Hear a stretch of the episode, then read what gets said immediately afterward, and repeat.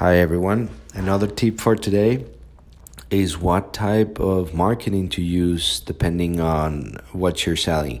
So, basically, if you're selling services, uh, the best approach would be um, Google PPC, in my opinion, which is uh, Google Ads.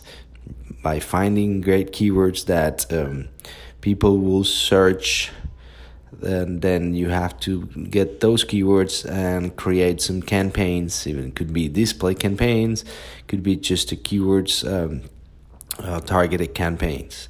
Uh, if you're selling products and these products normally are um, very visual or you have a restaurant uh, something that can work really good on the social media um, platforms like Facebook or Instagram, then you should use those.